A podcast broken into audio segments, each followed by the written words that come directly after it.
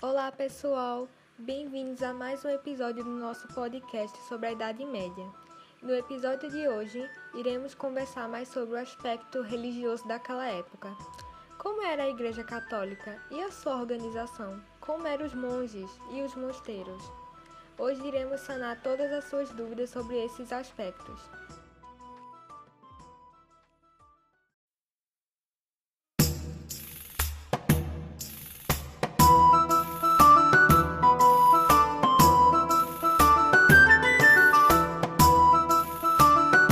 Meu nome é Larissa Stephanie, sou número 14 e agora eu vou falar sobre a Igreja Católica Medieval. Como era a Igreja Católica na era medieval? Ela teve importante papel no século V ao século XV. Com o período do feudalismo, a igreja teve que se deslocar para o campo, lugar onde os bispos e abades se tornaram senhores feudais. Teve influência no domínio material a igreja era acumuladora de bens móveis e imóveis que foram doados por ricos aristocratas e alguns imperadores. Ela também era dona de um terço das terras férteis conquistadas nos períodos merovingio e carolíngio. Aqui ao lado direito temos uma imagem onde mostra a construção social no período medieval onde a Igreja se tornou a instituição mais poderosa do continente, sendo a construtora da moralidade, berço da cultura, dos sentidos morais e econômicos. O nome da obra é A Igreja e o Estado, de Andrea Firenze. Os conflitos entre o Império e a Igreja. Quarela das Invertiduras. Esse conflito foi causado por conta de um pronunciamento dado pelo Papa da época, onde ele tinha o intuito de combater algumas práticas. Essa fala do Papa foi em conflito com os costumes do Sacro Império Romano Germânico. Tais proibições do pronunciamento não foram aceitas pelo imperador Henrique IV do Sacro Império, o qual decretou que o Papa fosse deposto.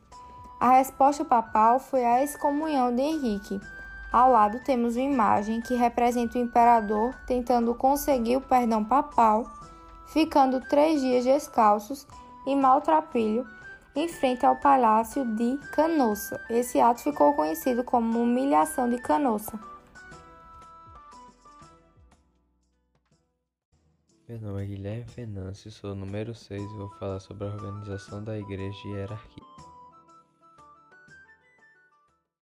A organização da igreja era dividida em clero secular e clero regular.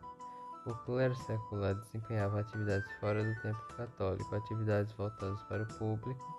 Viviam junto os leigos. Eles também administravam a igreja e eram formados por bispos e paróquios. Já o clero regular desempenhava suas atividades no mosteiro e viviam sob determinados preceitos. Seguiam as regras de suas próprias ordens dos conselhos eclesiásticos, formados por abades, freiras, monges, entre outros. Na imagem é possível perceber a diferença entre um representante do clero regular e outro do clero secular. A hierarquia do clero secular se divide em paróquios, bispos, arcebispos, cardeais e, por último, mais importante, o Papa.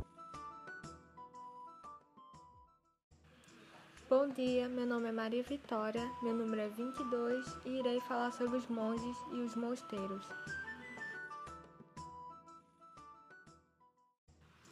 Sobre os monges, sua origem remota à tradição oriental dos ascetas, que tinham um modo de vida contemplativa e de isolamento. Nos mosteiros, eles se dedicavam a orações, ao trabalho, aos estudos, que era um privilégio para poucos naquela época, e à leitura. No século XIII foram fundadas ordens religiosas, os mendicantes, que exigiam pobreza absoluta, como a ordem dos franciscanos e a dos dominicanos Inclusive, inicialmente, eles não faziam parte do clero.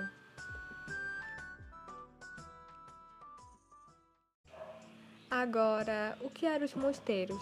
Os mosteiros eram locais construídos em lugares bem distantes de quaisquer centros urbanos, que tivessem grande fluxo de pessoas, no caso, em locais bem isolados. Como é possível observar pela imagem do mosteiro de Simonos Petras, na Grécia construído no alto de um penhasco, no Monte Athos. Eles comportavam monges que viviam uma vida de ascese e reclusão. Trabalhavam com música, como o canto coral e o gregoriano, pintura, fabricação de vitrais e arte nos manuscritos, como é observado no slide anterior. Inclusive, os manuscritos foram bastante importantes para a transmissão de informações daquela época. E por último, eles adquiriram muita importância também por terem se tornado centros artísticos, culturais e intelectuais. Uma frase que representa bem os mosteiros é uma proferida pelo historiador francês e especialista em Idade Média Jacques Legoff, no qual é, abre aspas, os mosteiros fazem penetrar lentamente o cristianismo e os valores que ele veicula no mundo dos campos, até então pouco tocados pela nova religião.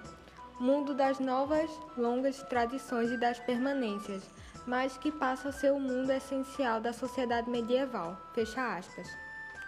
E por hoje é só, pessoal. Obrigada pela atenção e até o próximo episódio. Tchau, tchau!